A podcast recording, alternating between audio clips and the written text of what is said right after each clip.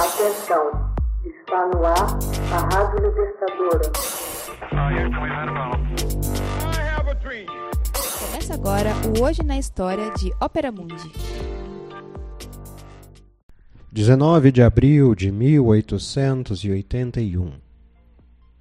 Morre o político britânico Benjamin Disraeli. Benjamin Disraeli, político conservador britânico, escritor e aristocrata que governou duas vezes como primeiro-ministro, morre em Londres em 19 de abril de 1881. Ele desempenhou o papel central na criação do moderno Partido Conservador, definindo suas políticas e objetivos mais amplos.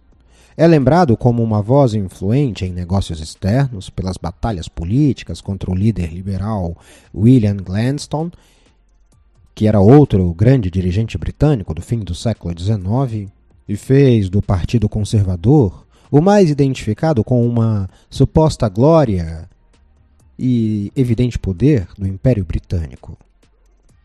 Nascido em Londres em 21 de dezembro de 1804, filho mais velho de Isaac de Israel, o acontecimento mais importante de sua infância deveu-se à disputa do pai com a sinagoga londrina.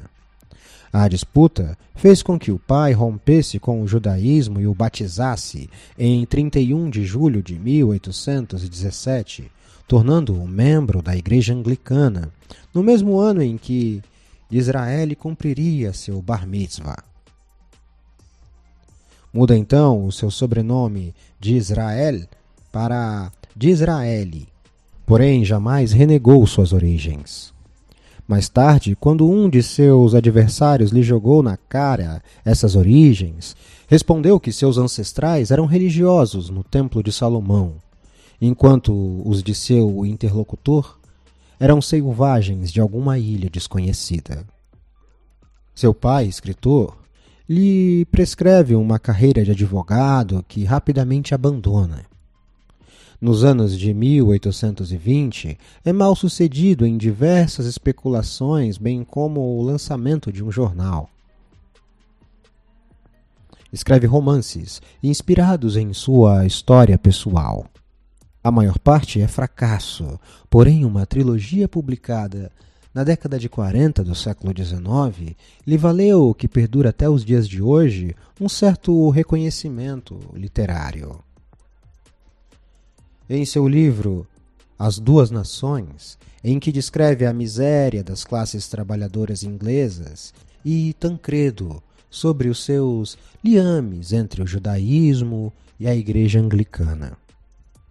Cheio de si e convencido que seria um vencedor, a despeito de uma formação comum, multiplica as conquistas femininas antes de se casar com uma mulher 12 anos mais velha.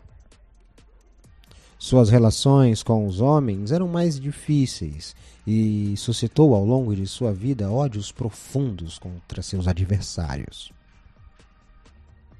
Ingressando na política, de Israel apoia por um tempo os radicais. Toda a vida foi como conservador, Tory, que se elegeu deputado em 1837. A tensão entre esses dois polos políticos marcaria toda a sua trajetória. Embora conservador, preocupou-se com a sorte dos trabalhadores. Seu primeiro discurso no parlamento foi uma catástrofe porém nos anos seguintes conquistou muita influência.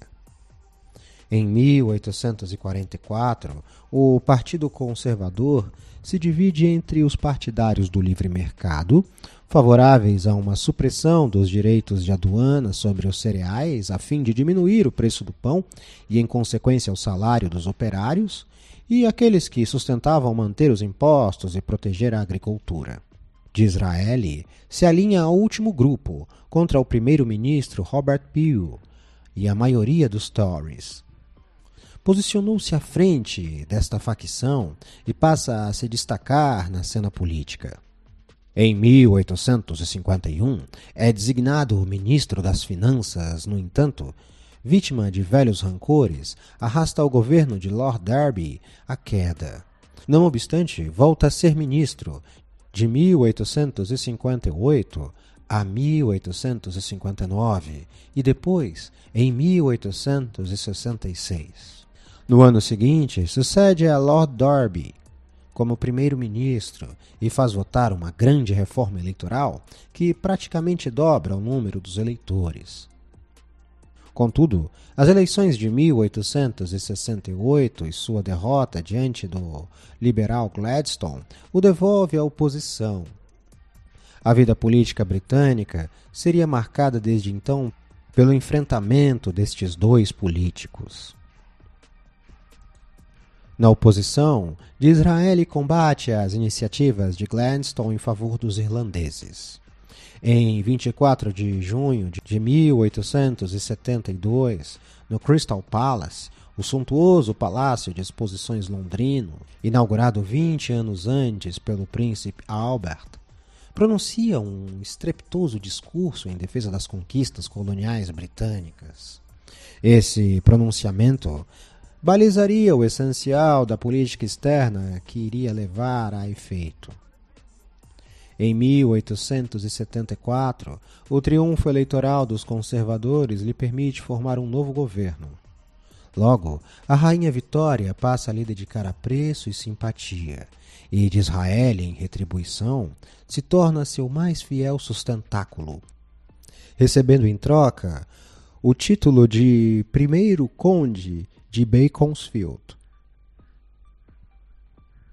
ao oferecer à soberana o epíteto de imperadora das Índias, colocou-a no mesmo patamar do czar da Rússia em termos de extensão territorial sob seu domínio, que compreendia as extensões sobre os Balcãs até os confins indianos. O mandato de Disraeli foi marcado sobretudo por medidas sociais.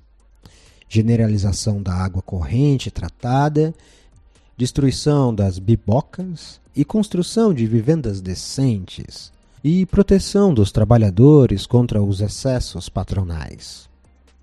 Seu canto do cisne ocorre com a derrota eleitoral em 1880. O velho dirigente não sobreviveria mais que um ano. Hoje na História. Texto original Max Altman. Narração e adaptação José Igor. Edição Laila Manuelle. Você já fez uma assinatura solidária de Opera Mundi?